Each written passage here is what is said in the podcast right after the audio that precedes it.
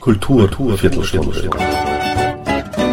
Die Podcast-Reihe von www.kulturwoche.at.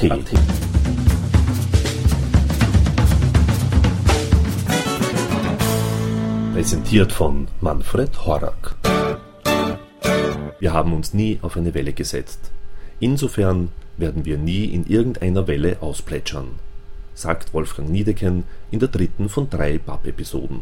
Kurzum, Welcome in der Gegenwart von BAP mit Blick Richtung Zukunft. Somit Ton ab für Wolfgang Niedecken. Vielleicht ist es auch so, vielleicht leben wir auch jetzt äh, zunehmend in einer Zeit, wo du Jugendliche eher damit verschreckst, wenn du Position beziehst.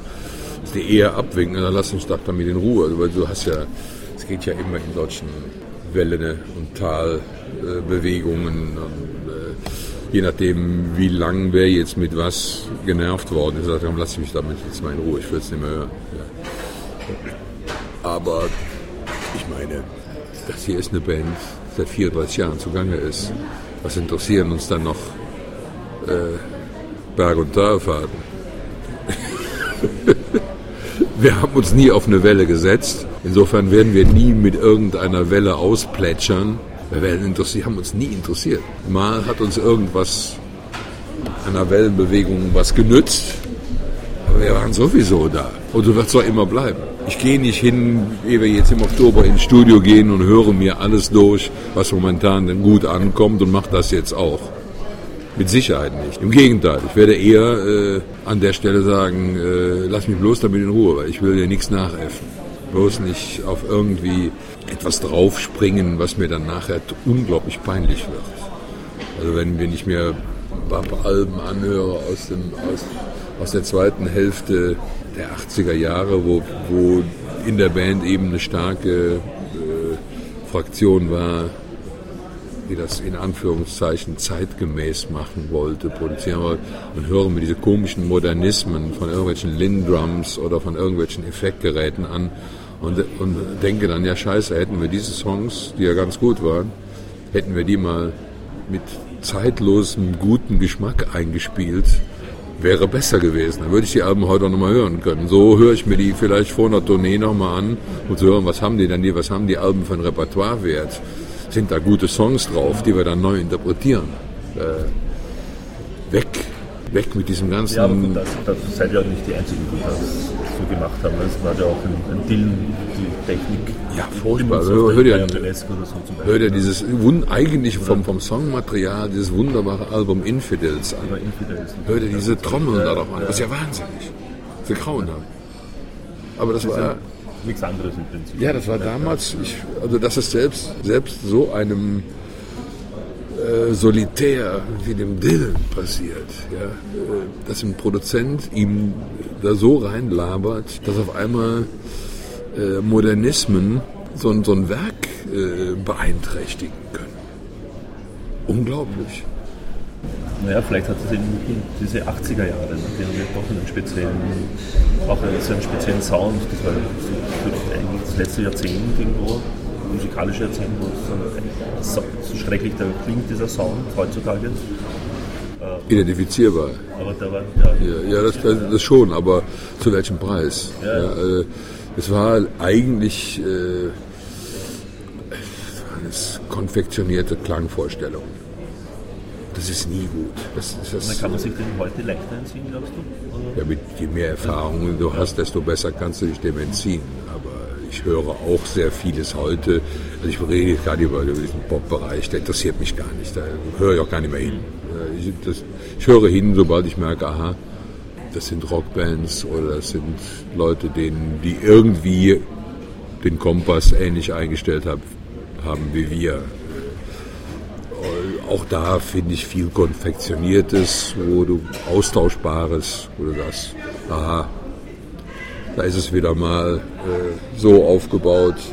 Schlimm ist es, wenn, wenn bei, dem Produ bei der Produktion eines Albums das Konfektionierte die Richtung vorgibt. Wenn du hier und da mal auf, irgend, auf irgendwelche Modernismen reinfällst, okay kann man vielleicht unter Jugendsünde abhaken. Aber als erwachsene Band wie Bab sollte man schon wissen, wo die, wo die Fallen liegen, wo die Fallen aufgestellt sind. Da sollte man nicht reintappen. Also wenn es für einen in Betracht kommt, wenn man es selber wirklich ganz toll findet, natürlich. Aber bloß nicht äh, den Einflüsterern zuhören. Die hast du ja von der Plattenfirma immer wieder. Das sind immer wieder Leute, die sind immer mit dem befasst, was läuft denn gerade gut, das müsst ihr jetzt auch machen. Kommt natürlich bei uns keiner mehr, der uns sagt, wie wir es machen sollen. Und ungefragt schon mal gar nicht. Also wenn wir dann schon mal einen fragen, was meinst du, sollen wir die Version so oder so oder die, dann ist okay. Aber bei uns kommt keiner mehr von der Plattenfirma, der sagt, äh, hey, wir sind die EMI, wir sagen euch jetzt, wie es geht. Ihr seid ja schon zu lange schon dort wahrscheinlich, oder? Ewigkeit. BAP ist seit, BAP ist seit 81 bei der EMI. Ah, ja. Seit 81. Die, ersten, die ersten beiden Alben waren Eigelstein, die sind aber mittlerweile sind aber dann auch über Teldec auch zur EMI gekommen. Also unser kompletter Backkatalog ist bei der EMI. Und gerade haben wir wieder einen Vertrag verlängert auf zwei Alben. Weil wenn man so lange, das wollte ich sagen, dann gibt es ja auch ein anderes Vertrauensverhältnis. Ja, das gibt aber muss man auch. Wir sind ja nicht mit, mit, mit den drei Buchstaben EMI äh, ja. verheiratet. Äh, nee. Also wenn wir bei der EMI bleiben, ganz, wir haben gerade einen neuen Vertrag unterschrieben. Äh, dann deswegen, weil da noch einige Leute sind, denen wir wirklich ein ordentliches Vertrauensverhältnis haben. Es gibt ja auch die Möglichkeit zu sagen, das ist jetzt so lange und so eingefahren, da passiert nichts Neues mehr, wir müssen mal wechseln. Könnten wir auch sagen. Aber wir haben verhandelt, äh, wir haben uns dann allerdings auch nochmal Revue passieren lassen, mit wem wir da wirklich was am Hut haben, mit dem wir dann nichts mehr am Hut hätten. Das war eigentlich schon, für mich war das der, der ausschlaggebende Punkt, zu sagen, äh, nee, das kann ich echt nicht machen. Also das ist irgendwie, es ist zwar eine romantische Idee, das so zu machen, weil die, die Firma gehört mit, aber der längst britischen Schweinebauchverkäufern und was da in Köln sitzt, äh, ist nicht mehr wirklich die EMI, bei der wir 81 unterschrieben haben. Aber es sind eben Gott sei Dank noch ein paar Leute da, die wir im Laufe der Zeit kennengelernt haben, mit denen wir sehr, sehr gerne zusammenarbeiten. Es sind nicht viele, aber immerhin sind noch ein paar. Und die Welt wird immer individualisierter und da muss man schon aufpassen, dass man sich ein paar Punkte hält, wo man sagt, da habe ich wirklich was auch vom Herzen mit zu tun. Wie wird denn dann diese Musikindustrie weiterhin bestehen? Das weiß ich nicht. Das kann ich, nicht, das kann ich wirklich nicht sagen. Ich, zum Beispiel EMI hat ja massive finanzielle Probleme, ja. wie man weiß. Ja, ja.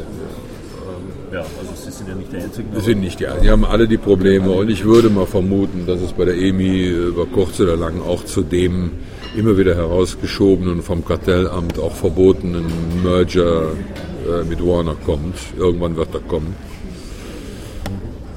dann wird es irgendwie heißen. Wird es Warner Amy heißen oder Amy Warner oder nur noch Warner, keine Ahnung. Hoffentlich übernehmen sie dann möglichst viele Leute, mit denen wir was am Hut haben. Aber das können wir nicht aufhalten. Äh, und ich habe auch, hab auch nicht vor, irgendwann zum, nur noch in der Richtung denken äh, zu müssen. Ich will, ich will versuchen, gute, gute Tonträger zu machen und ordentliche Konzerte ich sehe mich auch nicht als Funktionär der Künstler, äh, die jetzt. Äh, ich finde es toll, wenn das welche tun, aber ich habe da gar keine Zeit zu.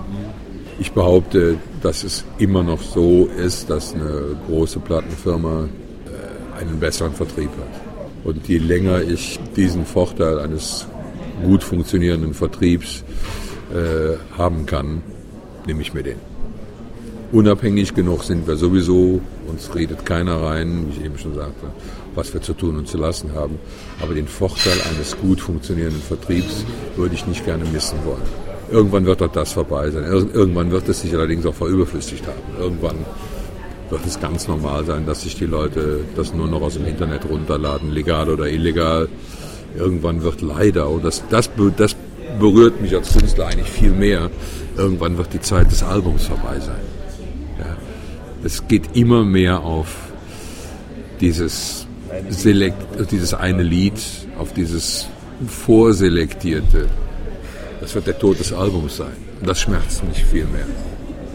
Ob ich jetzt bei einer großen Firma bin oder einer kleinen, ist relativ interessant. Solange wir Alben machen können, Bab ist eine Albumband. Wir gehen nicht hin und fummeln uns ein bisschen Füllmaterial um eine Single rum, an der wir monatelang gedoktert haben, damit es so ein Jahr ins Radio kommt.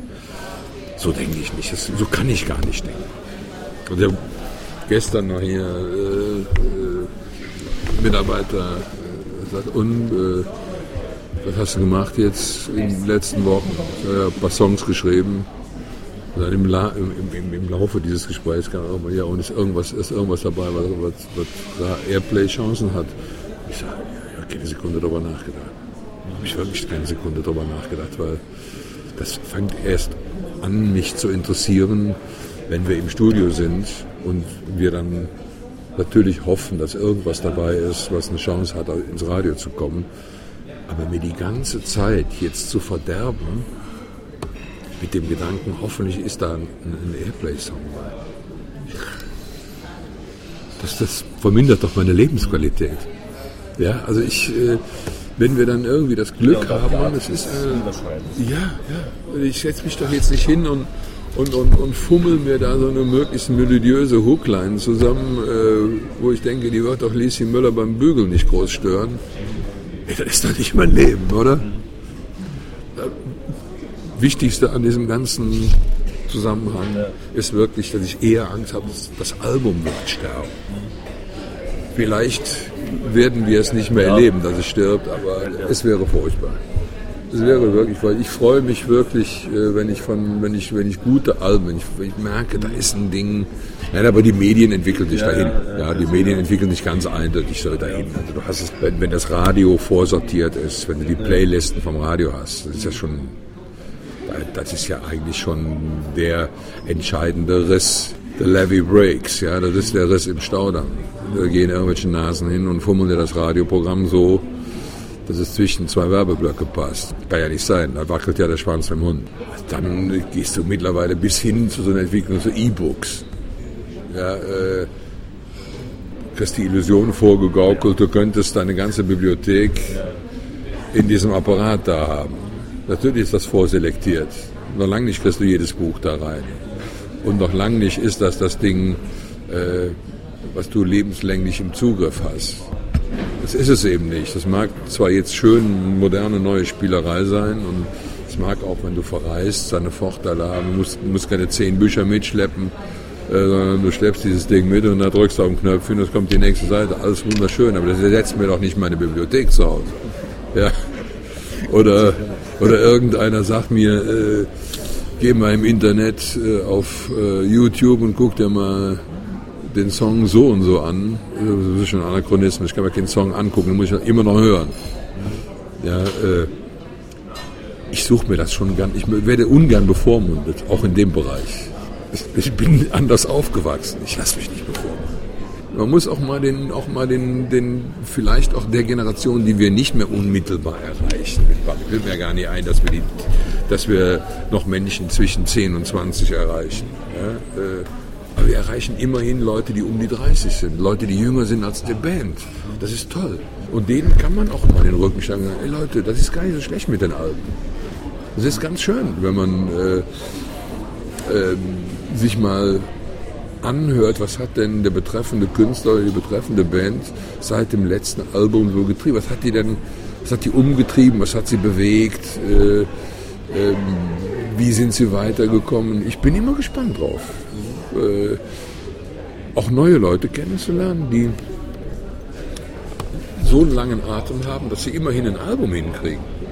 Und bei Leuten, die das jetzt schon seit langer Zeit machen, was ist denn passiert seit dem letzten Album?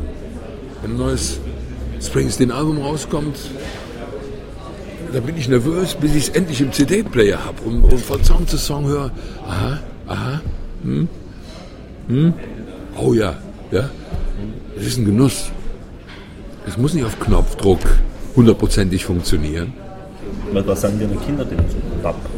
Meine Kinder haben Gott sei Dank äh, zu uns ein ganz, ganz normales Verhältnis. Meine Töchter sind Teenies. Bin sehr froh, wenn sie, wenn sie sich das wirklich anhören und ihre Meinung dazu sagen. Ich erwarte allerdings nicht von denen, dass das der Soundtrack ihres Lebens ist. Ich würde gerne innerhalb meiner Familie verstanden werden. Aber es das heißt nicht, dass ich denen was aufs Auge drücken würde. Natürlich hören die in ihrem, in ihrem Alltag Teenie-Musik, ist doch logisch. Ja? Äh, bei meinen Söhnen ist das schon wieder was anderes. Äh, meinen Söhnen habe ich so viel an musikalischer Vorbildung mitgegeben, dass sie einen ganz eigenständigen Geschmack haben. Das ist ein guter Geschmack. Äh, bin ja sehr froh darüber, dass das so ist. Äh, die sagen mir auch unverblümt, Gott sei Dank ist das lange nicht mehr vorgekommen, sagen mir unverblümt, wenn ich irgendwo etwas gemacht habe, wo sie mich nicht dann wiederfinden. Also den Satz, hast du da gemacht, das bist du doch gar nicht, den habe ich Gott sei Dank sehr lange nicht mehr gehört. Aber den, im Zweifelsfall höre ich den, kriege ich den zu hören. Und das ist äh, eine, eine Form des Respekts, die ich nicht missen möchte. Wenn die mir nur sagen, Vater ist schon okay, würde ich denken, geht ihnen wohl am Arsch vorbei. Aber wenn sie mir sagen, mein, mein jüngerer Sohn kam, als ich das WDR Big Band Album aufgenommen habe, mit einem eigentlich sehr schmerzhaften Kompliment. Er sagte, das Beste, was du jemals gemacht hast. Da habe ich gedacht, au. ja, aber ich habe hab, ich hab, äh, begriffen, was er gemeint hat. Äh, dieses Kompliment meines Sohnes war natürlich insofern schmerzhaft, weil das das einzige Album war, wo ich musikalisch keinen aktiven Einfluss drauf hatte. Das hat ein Arrangeur gemacht, das haben fantastische Musiker gespielt. Aber all dieses kleinteilige, wir erarbeiten uns was mit einer Rockband, ist ja nur ausgefallen bei dem Ding. Und äh, ab dem Album, das, äh, wann haben wir das gemacht? 2004, ist ja nur einiges jetzt in der Zwischenzeit passiert, äh, was wir an, an neuen Sachen gemacht haben. Da kam dann eben nur, ja, ist prima, habt ihr gut gemacht. So. Und das Schlimmste, was ich jemals gehört habe, war eben dieses, was hast du denn da gemacht? Das bist du doch gar nicht. Das ist bei mir im Hinterkopf geblieben. Das ist wie, wie so eine Messlatte. Den Satz will ich nie wieder hören. Das ist wirklich, wenn wir im Studio sind und da passiert irgendwas, wo ich mich nicht dann wiederfinde, dann höre ich hinten diese, diesen Satz. Den höre ich lieber nur hinten im Kopf, als dass wieder Menschen meines Vertrauens vor mir stehen und, und das sagen. Gut, von daher kann ja eigentlich gar nichts mehr schief gehen. Nee, eigentlich nicht. Eigentlich nicht. Es kann nur sein, dass keine Ideen mehr kommen. Ja. kann natürlich passieren, dass wir, oh, na ja, scheiße. Die Angst hast du natürlich als Künstler immer. Du hast, äh, das ist schon fast, äh, schon fast lächerlich, aber äh, die Angst, scheiße, was soll denn jetzt noch kommen? Ich habe da alles geschrieben. Was soll ich denn jetzt noch schreiben? Das kommt, die kommt vor jedem Album. Die kommt immer dann, wenn ein Album gerade fertig ist. Du hast das Kind, ist ja dein Baby, ja. Du hast es abgestillt, aus dem Laufstall rausgeholt und es kann jetzt selber laufen. Da läuft es. Und dann kommt der Gedanke, wie geht eigentlich das nächste? Oh Gott. Das heißt, alles auf dem Album ist da alles drauf, was soll denn jetzt noch kommen? Der Moment ist jedes Mal da und der dauert auch, bis so die ersten drei, vier Songs geschrieben sind. Meine Frau kennt mich in dem Zustand. Wenn ich zu Hause rumrenne, was soll jetzt noch kommen? Da ist gemacht. Meine Frau sagt nur, ja, ja, ist klar, dir fällt jetzt nie mehr was ein. Sicher, ist klar. Und in dem Moment weiß ich auch, wie lächerlich das ist, dass ich da rumrenne mit, mit dieser Angst. Das nimmt sie mir aber nicht. Das nimmt sie mir nicht. Jetzt habe ich mittlerweile so viele Songs zusammen, dass ich weiß, okay, das nächste Album wird wohl stattfinden. Aber ich habe sie noch nicht mit der Band zusammen gespielt. Also ich bin immer noch sehr kribbelig. Gott sei Dank. Stell dir mal vor, das würde alles mit Routine. Hat immer, hat immer geklappt. Wird auch jetzt klappen. So merke ich da ja im Leben. Ne? Also das heißt, das, so dieses Aus dem Arm schütteln, das ist nicht so einfach. Letztendlich dann doch, aber die Angst, dass es nicht mehr aus dem Arm geschüttelt werden könnte. Äh, letztendlich, ich bin jetzt äh, von diesem Reisemonat zurückgekommen mit vier neuen Songs. Äh, das ging ganz gut. Wenn ich da geblieben wäre, wenn ich jetzt noch unterwegs wäre, äh, ist der Fluss erstmal wieder unterbrochen. Ich habe jetzt ein paar andere Sachen zu tun.